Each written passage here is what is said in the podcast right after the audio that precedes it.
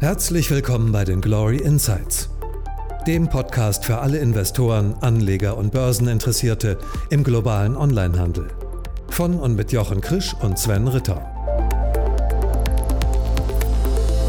Ja, herzlich willkommen zu einer äh, neuen Ausgabe der Glory Insights. Ähm, ich begrüße wie immer hier am Screen den äh, wunderbaren Jochen Krisch. Hallo Jochen.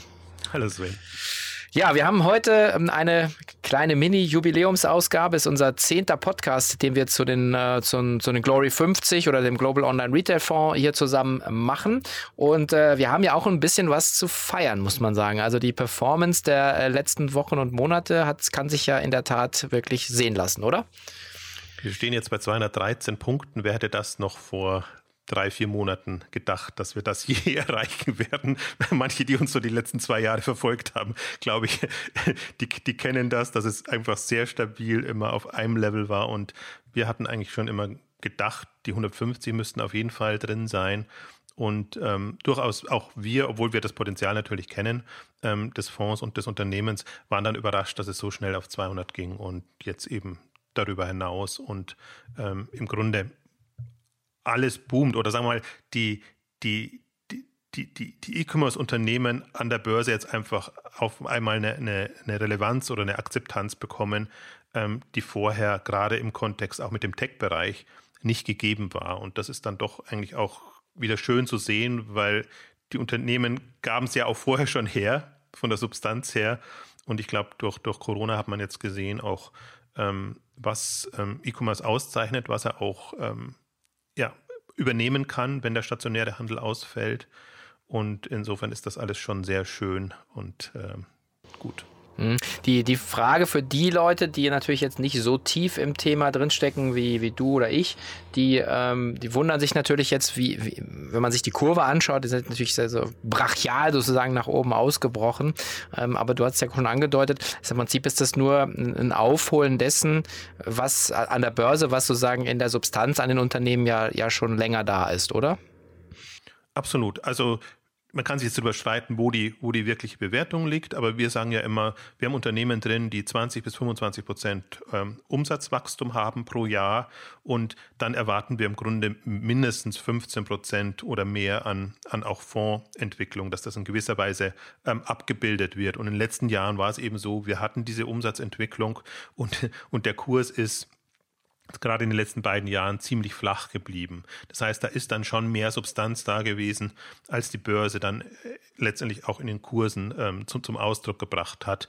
Ähm, ich würde nicht nur sagen, dass es Aufholjagd ist, sondern das ist schon gewisserweise ein bisschen auch ein, ein Auslöser jetzt gewesen und eigentlich nicht nur Corona oder nicht in erster Linie Corona, sondern worauf ich so ein bisschen ähm, gesetzt habe, ist, was passiert mit dem Onlinehandel, wenn die nächste Krise, also Wirtschaftskrise kommt.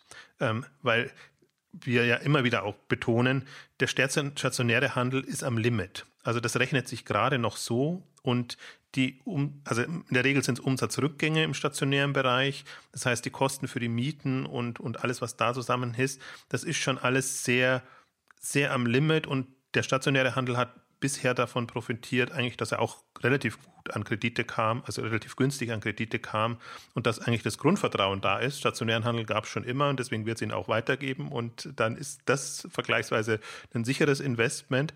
Und ähm, Corona ist jetzt natürlich nochmal ein, da ist auch ein das ist auch eine bedauernswerte Entwicklung natürlich jetzt für den stationären Handel, weil, weil er damit dafür jetzt erstmal nichts kann. Aber man kann sich das im Prinzip auf jede Wirtschaftskrise runterbrechen. Was passiert, wenn eine Wirtschaftskrise kommt? Wer wird darunter leiden und wer eher nicht? Und der Onlinehandel ist halt ganz anders aufgestellt und der hat nicht diese Fixkostenblöcke durch, durch Immobilien und, und diese dezentralen Strukturen. Ähm, und auch diese Rückläufe in der Frequenz dann einfach in den Städten, ähm, sondern er kann im Prinzip, ähm, ist ja noch vergleichsweise klein, muss man ja auch mal dazu sagen, das sind 10, 20, je nach Kategorie 30 Prozent ähm, des Umsatzes. Ähm, er ist für den ist es viel leichter, das aufzufangen. Und er ist halt auch noch da, wenn, wenn der stationäre Handel jetzt nicht mehr da ist. Und das hat man gesehen. Insofern sehe ich so ein bisschen auch als, als Auslöser jetzt für eine, für eine grundsätzliche Entwicklung, die wir, glaube ich, auch in den nächsten Jahren weiter sehen werden. Mhm. Also im Prinzip ein Paradigmenwechsel, ähm, der jetzt auch sozusagen echt was sichtbar wird. Wer sind denn so die Unternehmen, die das jetzt äh, in den letzten ähm, Wochen und Monaten vor allen Dingen auch getragen haben, im positiven Sinne, die Entwicklung der, der, der Glory 50 des Fonds? Also interessanterweise ist es ja durchgehend jetzt positiv aufgenommen, aber natürlich sind die, die Food-Anbieter und die, die die Waren des täglichen Bedarfs ähm, liefern, ähm, die großen Gewinner, zum Teil auch die überforderten, muss man auch sagen. Ocado hat sehr früh äh, dicht machen müssen, haben das jetzt auch auf unserer K5 Digitalkonferenz auch nochmal gesagt, 100 Mal mehr Traffic als üblich und die Webseite schon dicht gemacht, nur mit die Stammkunden bedient und haben sich jetzt, machen sich jetzt schon Sorgen, dass sie mit ihrem neuen Marktpartner Marks Spencer nicht so starten können, wie sie es eigentlich vorhatten, weil einfach die Infrastruktur fehlt. Die haben noch nicht genügend Läger und, und eine dezentrale Struktur, dass sie daher sich jetzt verdoppeln, verdreifachen können, was ja im Prinzip äh, möglich war. Also ganze Thema Food, HelloFresh ist dann natürlich ein Beispiel, was, was extrem boomt, was genau darauf aufsetzt Boxen zu liefern oder, oder den Leuten eine, eine abwechslungsreiche Küche zu Hause auf relativ einfache Weise zu bieten, wenn man eben dauernd zu Hause ist und die Kinder hat und, und da ein bisschen einen Mix reinbringen möchte. Also die waren auch lange sehr unterschätzt oder sehr skeptisch beäugt, haben davon jetzt äh, profitiert. Ähm, natürlich auch alle Apotheken, die wir, also ich nenne sie immer gerne Mega-Apotheken, weil sie wirklich Umsatzdimensionen erreichen, die, die einfach eine, reguläre Apotheke natürlich nie hinbekommt. Ähm, also extrem von der Umsatzentwicklung, aber natürlich auch von, von der Kursentwicklung. Aber das Interessante ist, am Anfang hat man sich ja so ein bisschen Gedanken, um nicht zu sagen Sorgen gemacht, was aus der Modebranche wird, weil die erstmal, das war im März das Thema, was die wenigsten Leute interessiert hat, dass sie sich Online-Mode bestellen. Aber auch die haben wieder aufgeholt und Gas gegeben und man hat es an den Buhu-Zahlen gesehen, man hat es selbst an den Zalando-Zahlen gesehen, die einfach auch ihre sowohl Umsätze als auch Ergebnisprognosen erhöht haben oder eigentlich erhöhen mussten, weil sie als Ad-Hoc-Meldung das natürlich dann machen müssen ab einem gewissen Punkt. Also schon bevor das Quartal zu Ende war. Ähm, jetzt auch die letzten Zahlen. Also Home and Living ist natürlich eigentlich das Segment, wo man auch denkt, okay, das, das muss und müsste davon profitieren. Ähm, auch Home 24, das jetzt nicht mehr im Fonds vertreten ist, aber hat selbst, ich muss fast sagen, selbst ein Home 24, hat einfach diese, ähm, also musste jetzt schon Bestellungen ins neue Quartal verschieben, weil sie es einfach nicht mehr bewältigen konnten. Also deswegen das boomt an sich durchgängig. Das Interessante ist jetzt noch, wenn man sich mal den, den Fonds als Gesamtes anguckt, dass ungefähr die Hälfte der Unternehmen jetzt auf Rekordniveau sind. Also wir haben jetzt, können wir gleich noch auch noch drüber sprechen, ein paar neue reingenommen. Wir sind jetzt bei 42 Unternehmen und die Hälfte davon ist in dem Quartal auf, auf Rekordniveau gekommen. Gleichzeitig muss man aber sagen, die andere Hälfte eben noch nicht, in Anführungszeichen. Also noch in Anführungszeichen nicht. Da ist ein Plus dabei, da sind andere dabei. Die haben sich auch alle super entwickelt. Also es gibt kaum jemand in dem, dem Quartal, der jetzt negativ ähm, war von, von, der, von der Kursentwicklung. Ähm, aber da sieht man eben auch, dass es noch nicht so gleichmäßig verteilt ist, wie man dann annimmt. Also es ist durchaus schon noch bei den einen ist Puffer da, die anderen würde ich schon auch sagen, die sind schon ein bisschen übers Ziel hinausgeschossen. Da ist eine, eine so ein bisschen Über-Euphorie da. Also wenn man sich jetzt Amazon anguckt, die ja, also Amazon war sehr interessant, weil die mit den Quartalszahlen Q1 gesagt haben, die Gewinne für das Q2 könnte abschreiben. Da planen wir 4 Milliarden im Grunde Dollar an Gewinnen, aber das wird alles in, in das Geschäft gesteckt, um Logistik besser hinzubekommen, um Mitarbeiter zum Teil besser zu bezahlen, etc. Dann ging es erstmal so ein bisschen runter und dann ging wenig bei Amazon und in den letzten Wochen ähm, inzwischen bei 3000 Dollar Kurs und mehr äh, bei einer Bewertung von 1,5 äh, äh, Billionen ähm, Dollar. Ähm, also das fällt für mich fast schon ein bisschen übereuphorisch. Aber Amazon ist so ein Unternehmen, das muss jeder drin haben. Und das war ja auch das, das ähm, Absurde jetzt in diesem Quartal, dass eben viele rausgegangen sind ähm, am Anfang der Krise. Und dann ist ihnen alles davongelaufen. Und dann sind jetzt viele Fonds einfach auch in der Not und müssen das äh, nachkaufen und, und sich da wieder einkaufen. Und das treibt das natürlich alles nochmal zusätzlich. Also nehmen wir nochmal kurz Amazon raus, weil ich es weil so prägnant finde. Wenn man sich mal zurückerinnert von vor fünf Jahren, Da war Amazon, also inzwischen ist es, hat sie sich verzehnfacht im Kurs. Da war Alibaba höher bewertet als Amazon, weil Amazon da sein Fire Phone Flop hatte und, und andere Geschichten auch noch nicht so Gewinne ausgewiesen hat wie jetzt und auch noch nicht so wahrgenommen wurde, auch als Tech-Player, ähm, sondern guckte man immer so mehr noch auf, auf Handel und Marktplatz. Also jetzt, jetzt verzehnfacht, jetzt eben die Gewinne da, jetzt auch PR-seitig das sehr gut gespielt als ähm, quasi systemrelevanter Player, weil Waren des täglichen Bedarfs äh, einfach im, im, Fokus standen. Ähm, also das sind dann schon so Entwicklungen und Dynamiken, ähm, ja, von denen auch wir voll profitieren, obwohl wir jetzt ja bewusst sagen, wir sind kein Amazon-Fonds, sondern wir wollen bewusst das gesamte Spektrum ja. abdecken, weil man eben eigentlich nicht darauf bauen kann, dass, dass Amazon auf ewig so weiter wächst. Also es ist schon eine, also wenn man sich mal die Amazon-Kurve anguckt, gerade die ist schon wirklich äh, äh erstaunlich.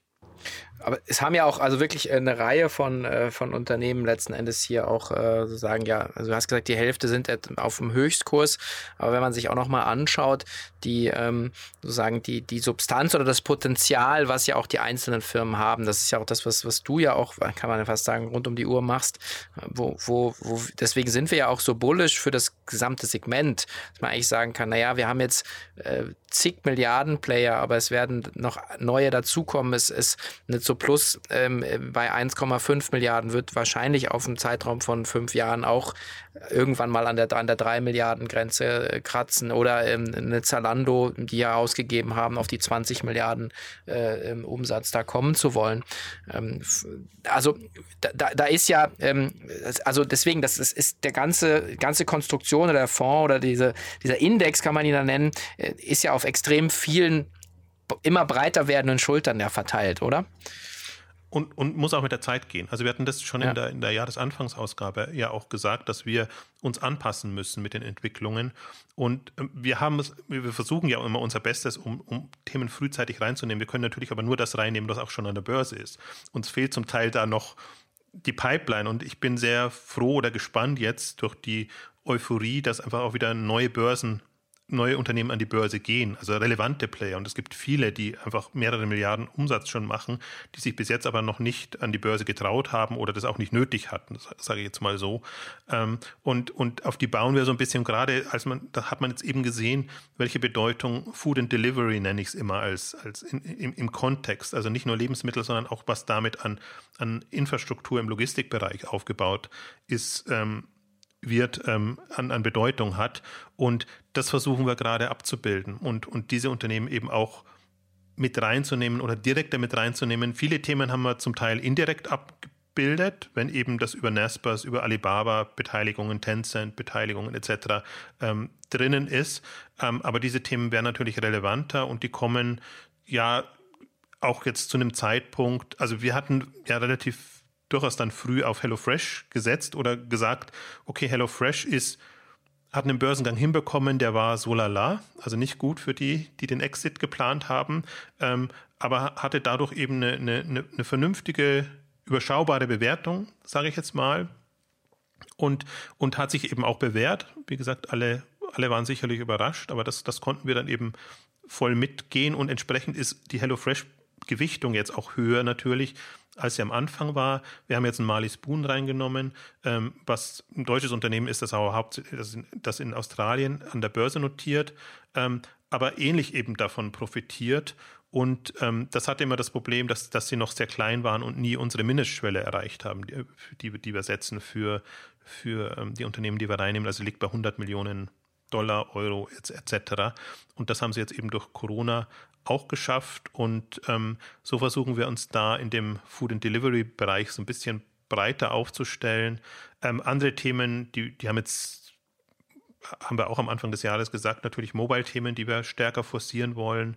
Hat man auch gesehen, wie in Pindodo jetzt, ähm, also es ist auch so ein Fall, wo ich sage, übereuphorisch bewertet wird.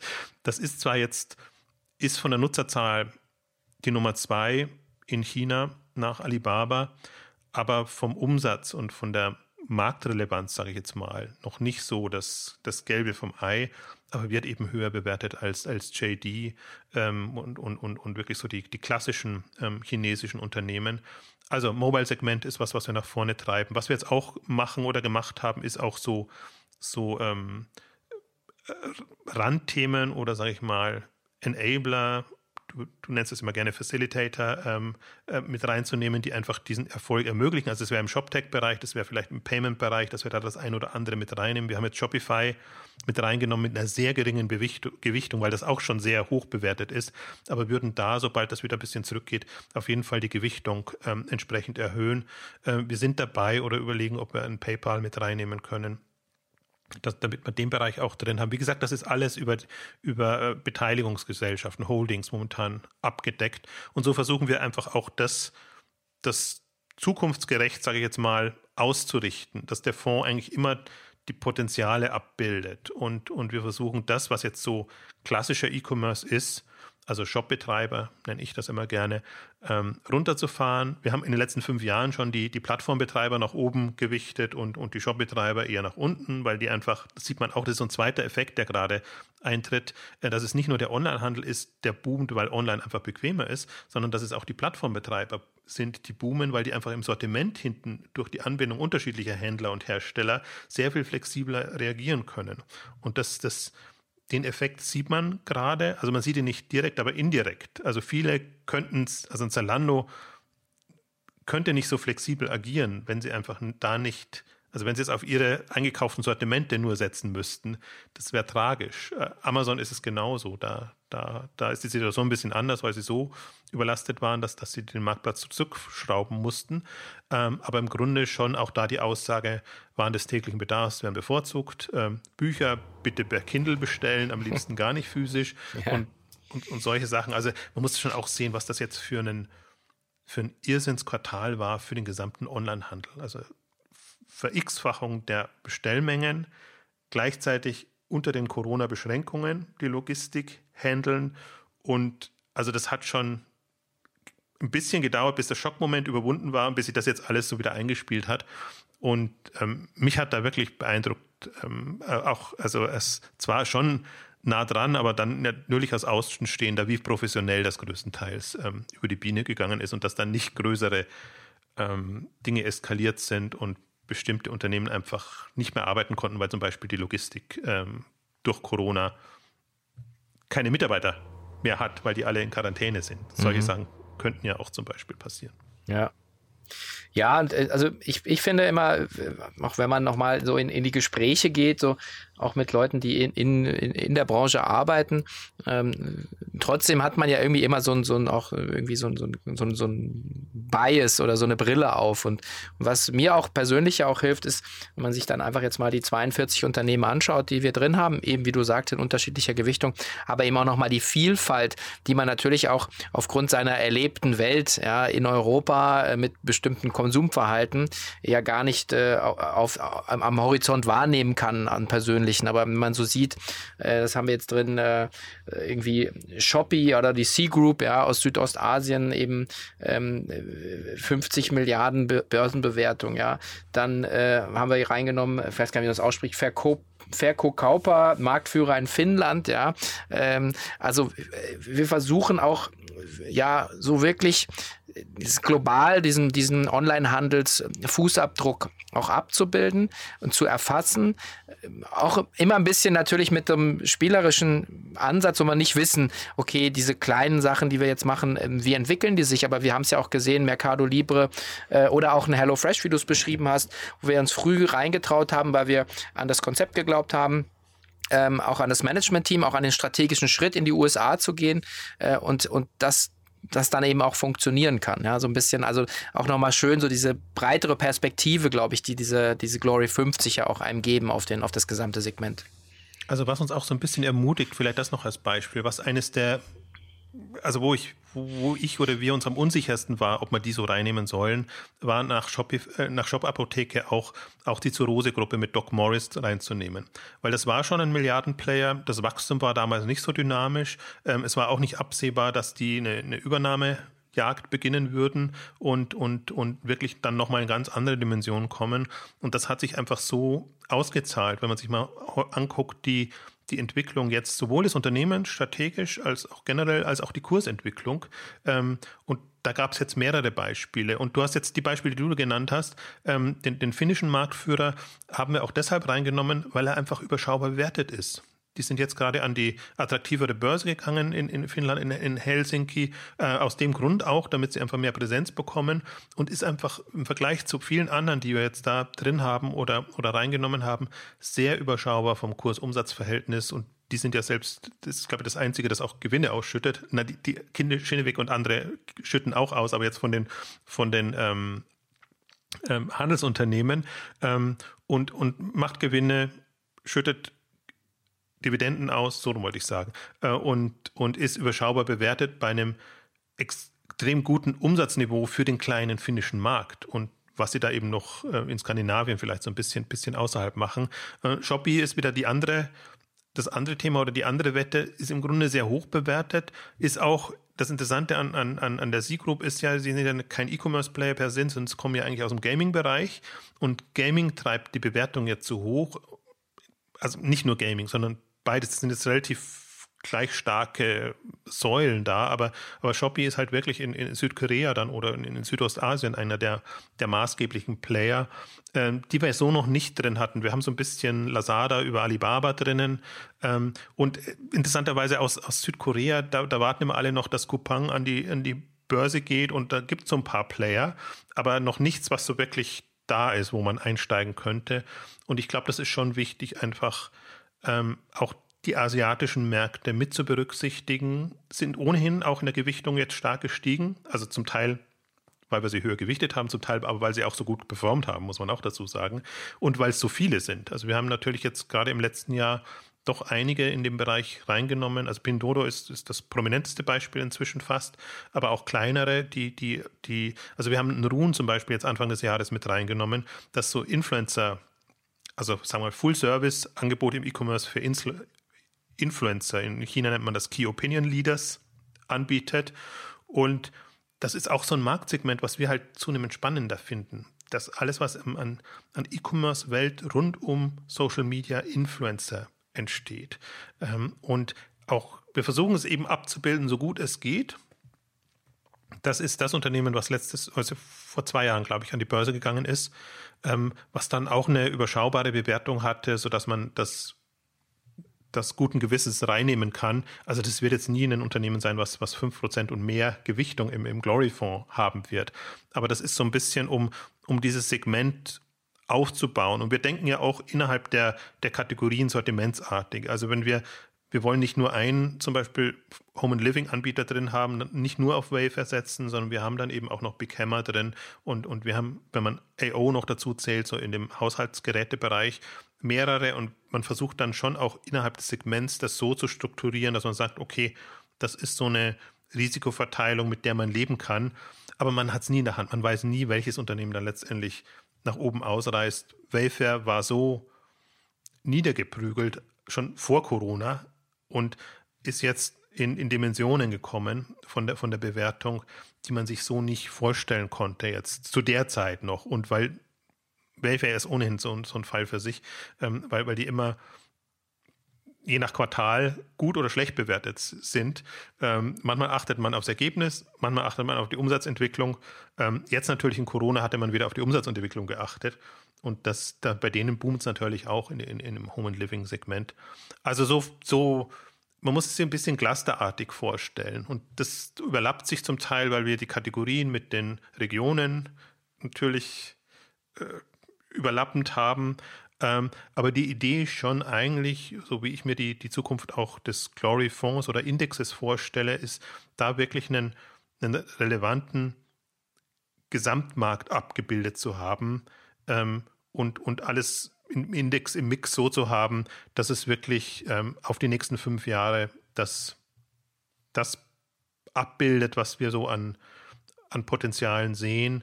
Ähm, das ist die Grundausrichtung. Natürlich geht es auch immer noch um das einzelne Unternehmen. Also wenn wir einfach sehen, wir haben die Möglichkeit, ähm, bei niedrig gewichteten Unternehmen zuzukaufen und das zu stärken, machen wir es natürlich auch. Also mhm. das ist. Ja, Du hast ja einen Ausblick auch gegeben, glaube ich, in einem deiner Beiträge, äh, einfach mal so, so einen Korridor aufgezeigt. Und ich meine, wir haben jetzt fünf Jahre lang auch äh, äh, ordentlich eingesteckt.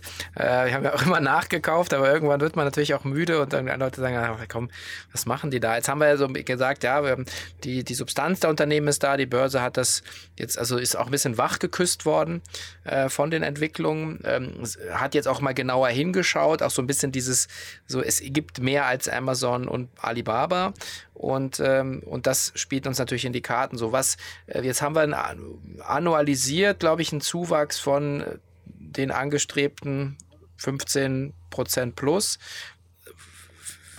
also es ist natürlich immer Glaskugelguckerei, aber, aber es ist ja nicht so, dass wir jetzt sagen, 200 ist jetzt so und dann bleibt jetzt da, äh, haben wir jetzt wieder eine Seitwärtsbewegung, sondern dadurch, dass wir sagen, auf diese Unternehmen schauen, können ja auch ein Kurs von 300, 400, 500 perspektivisch möglich sein. Wann das kommt und in welchen, welchen Kurven, wissen wir nicht. Aber das ist ja vorstellbar, oder?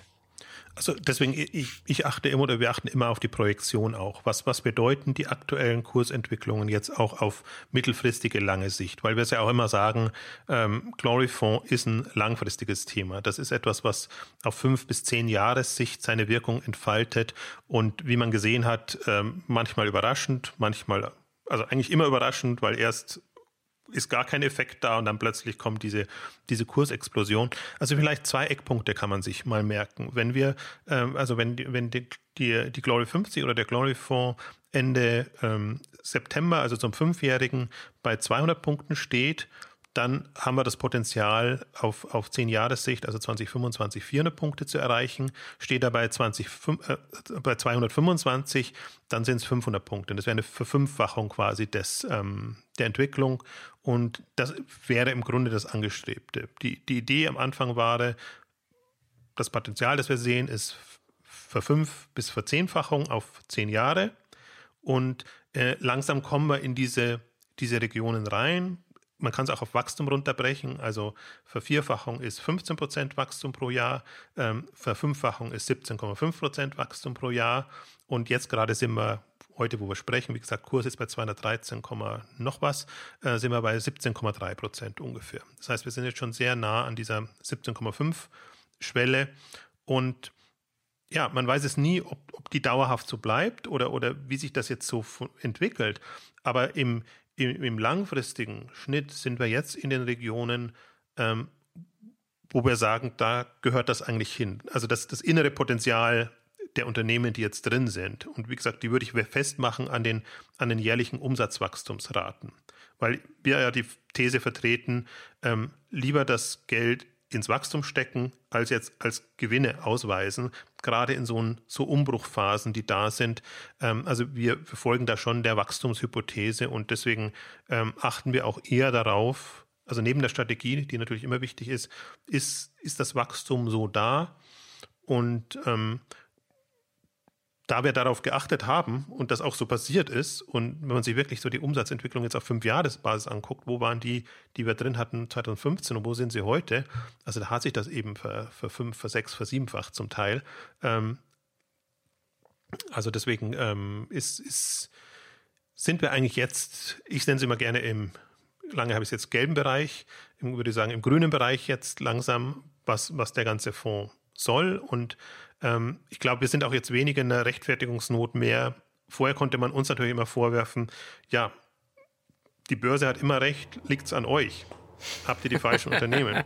Natürlich Habt ihr nicht. die falsche Gewichtung? Dann kann man immer sagen, ja, wir machen ja genau das, was wir sagen. Wir nehmen ja. die Unternehmen rein, die das Wachstum haben und ja. wir versuchen den Mix hinzubekommen. Und ja, und ich glaube, das ist jetzt ein bisschen, also wir tun uns leichter jetzt mit, mit der Rechtfertigung. Ähm, wir haben auch, das hatten wir auch in der Jahresanfang Ausgabe gesagt, natürlich im, im letzten Jahr oder nochmal in Anführungszeichen ein bisschen ausgemistet oder gab es sehr viele Wechsel dann drinnen, teilweise weil Unternehmen rausgefallen sind, die unter Grenzen gekommen sind, teilweise weil sie aufgekauft wurden, teilweise weil, weil sie eben nicht so performt haben. Also wir haben das sicherlich auch optimiert oder bemühen uns da zu optimieren, ähm, aber im Grunde jetzt auch mit, also ich war schon sehr froh, als wir erstmals die 30 Unternehmen drin haben, weil je mehr wir drin haben und je mehr sich das verteilt, umso umso sicherer wird das Ganze, in Anführungszeichen. Also umso weniger gefährdet ist man, dass da einzelne Unternehmen, die eben einbrechen, äh, den gesamten Fonds nach unten ziehen. Jetzt sind wir bei 42 und wir wollen wirklich jetzt gucken, das ist ja das Ziel, deswegen auch Glory 50, dass wir die 50 Unternehmen bald dann auch drin haben. Ich glaube, drei, vier kriegen wir noch so rein. Für den Rest braucht man noch den einen oder anderen Börsengang. Aber wenn jetzt eine Hut Group an die Börse ginge zum Beispiel oder ein My Theresa oder so, das sind so Unternehmen, auf die wir so ein bisschen ein Auge geworfen haben, dann dann haben wir noch reichlich gute Kandidaten, die wir damit reinnehmen können. Hm. Ja, und es ja auch viele Leute haben es da draußen auch, glaube ich, erkannt. Also es sind ja äh, so viele Mittel wie also nie in so kurzer Zeit jetzt auch in, in, in den Fonds reingeflossen, was uns natürlich freut, weil, weil wir ja auch äh, an diese langfristige Perspektive glauben. Und ich glaube auch, dass es, wenn man eben diese diese, äh, diesen langen Atem mitbringt und sagt, ich will jetzt nicht unbedingt äh, die Sofortrendite haben, sondern man eben diese fünf oder zehn Jahresperspektive einnehmen kann, ist es, glaube ich, wirklich ein Segment, mit dem man sich äh, einfach echt beschäftigen sollte und muss. Ja, das äh, ähm, ja, sehen wir ja jetzt. Und äh, wie, wie, du sagst, wir haben immer das gemacht, worauf wir seit äh, über 20 Jahren setzen, nämlich den Onlinehandel. Also we put our money where our mouth is. Und wir freuen uns natürlich auch, wenn uns ein paar Leute da noch mehr vertrauen. Ähm, ja, also ich bin gespannt, was da jetzt noch kommt. Natürlich irgendwie, jetzt waren es jetzt wilde Zeiten, aber ich glaube, dass es sich auch auf diesem höheren Niveau jetzt eingependelt hat. Und, ähm, und dann würde ich sagen, dadurch, dass so viel los ist, äh, machen wir doch einfach demnächst nochmal eine Ausgabe und äh, steigen dann mal so ein bisschen nochmal tiefer ein, vielleicht in auch die Bewegungen in dem Fonds ähm, und welche Firmen wieder äh, jetzt neu reingenommen haben. Sehr gerne. Gut, dann an dieser Stelle herzlichen Dank und schön, dass ihr zugehört habt. Tschüss.